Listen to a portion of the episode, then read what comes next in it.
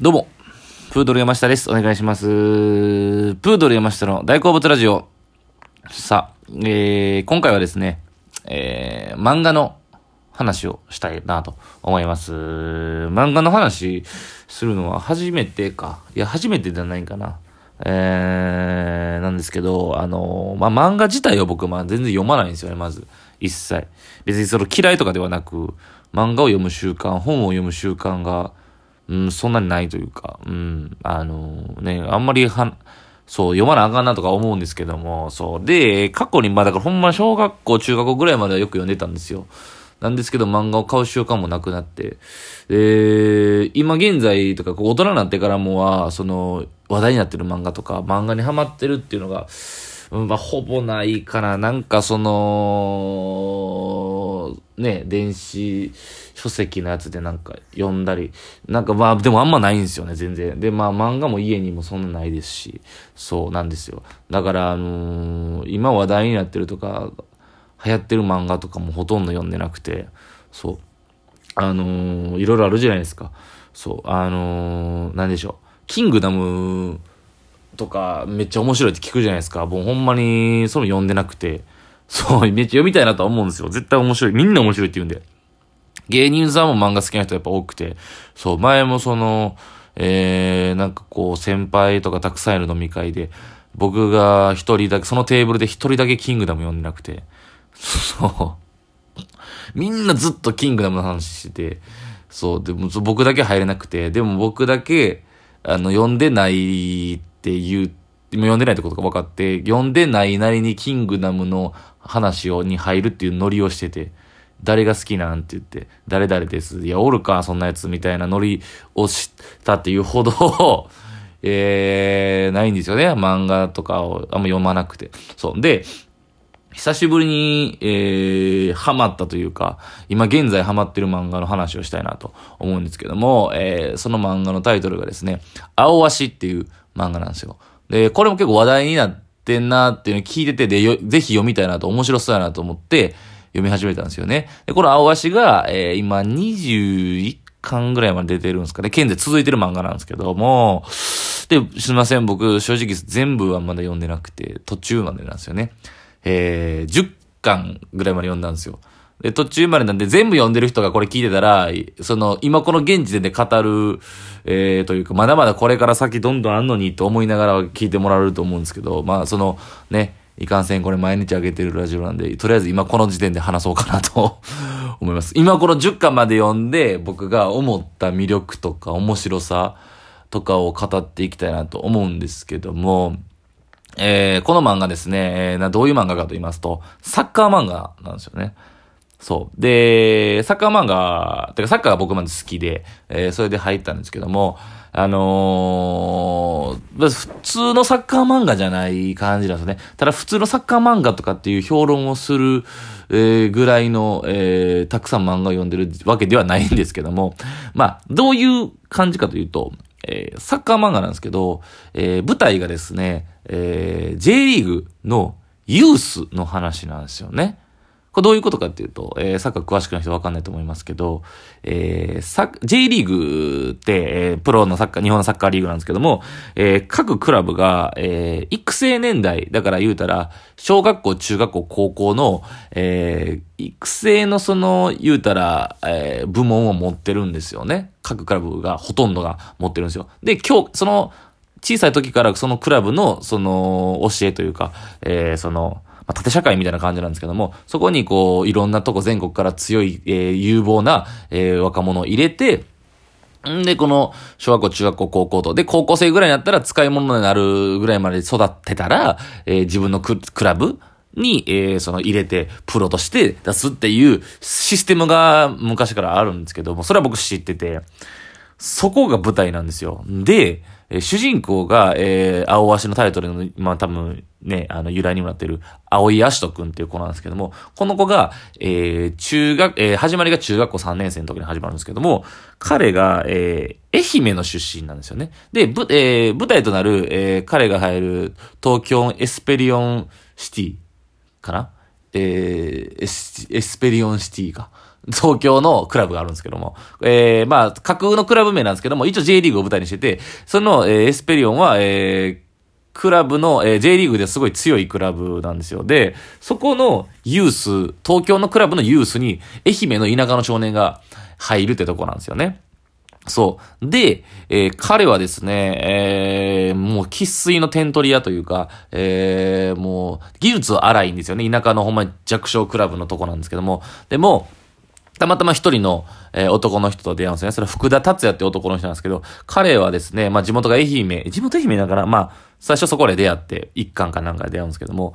彼が、えー、お前サッカー上手いやんか、じゃあもううちのクラブ東京で俺監督やってんねん入りやって言って、誘われて、そのクラブのセレクションを受けるんですよ。で、あの、ユースのね。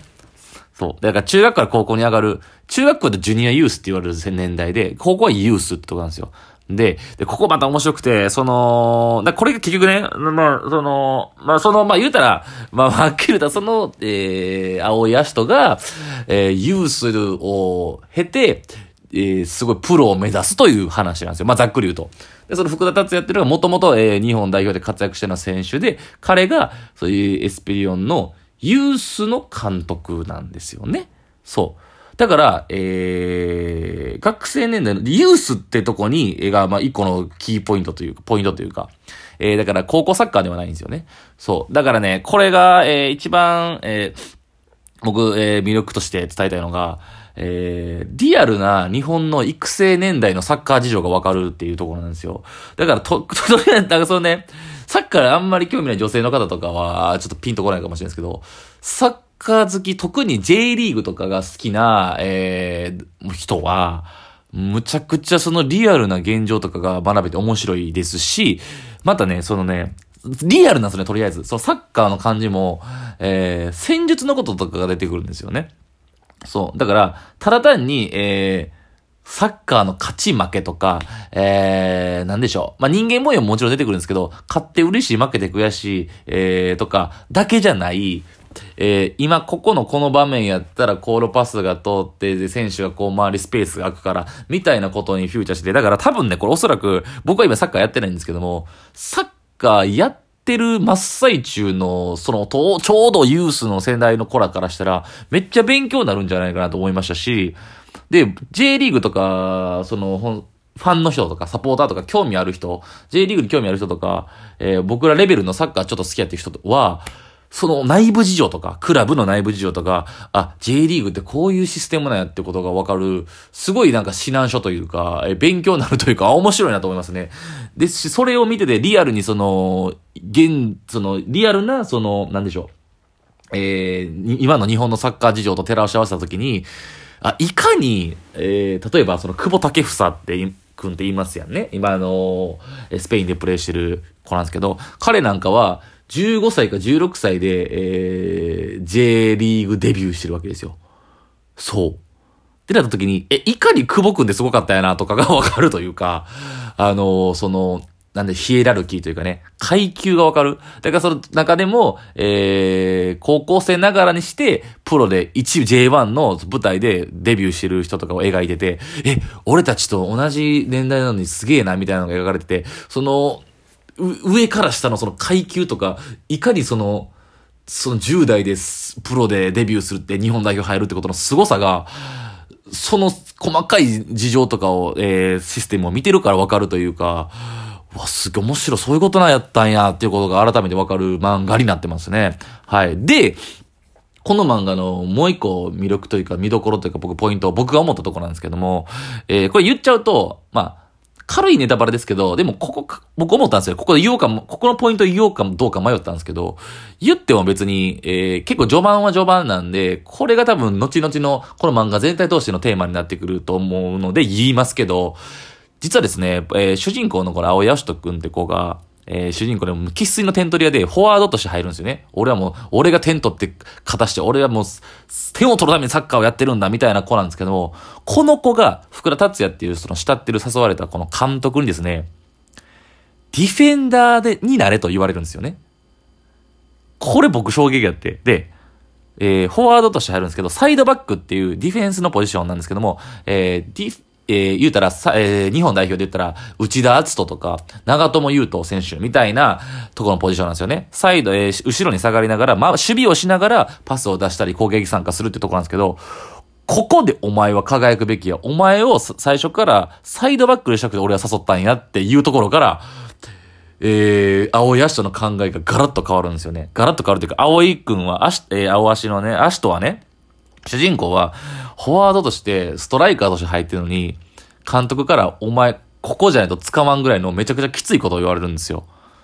で、これで思ったのが、本当はやりたくないところなんですよ。やりたいところではないポジションなんですけども、ここでこそお前の力は生きるんやと言われるんですね。青谷氏とは、技術とかは荒削りなんですけども、天性の才能があるとお前は、その、ピッチを見渡して、スペースをすぐに見つけたりとか、えー、俯瞰で見て選手がどこにいるかっていう、その、えー、後ろから見て、えー、配置とかがすぐわかる、パスを出せる、司令塔になれるみたいなことを言われるわけですね。でも本人は、えそうかみたいな感じなんですよ。俺絶対点取りたいけどな、みたいな。で、ここで思ったのが、その、人、人それぞれやっぱりそのみんな、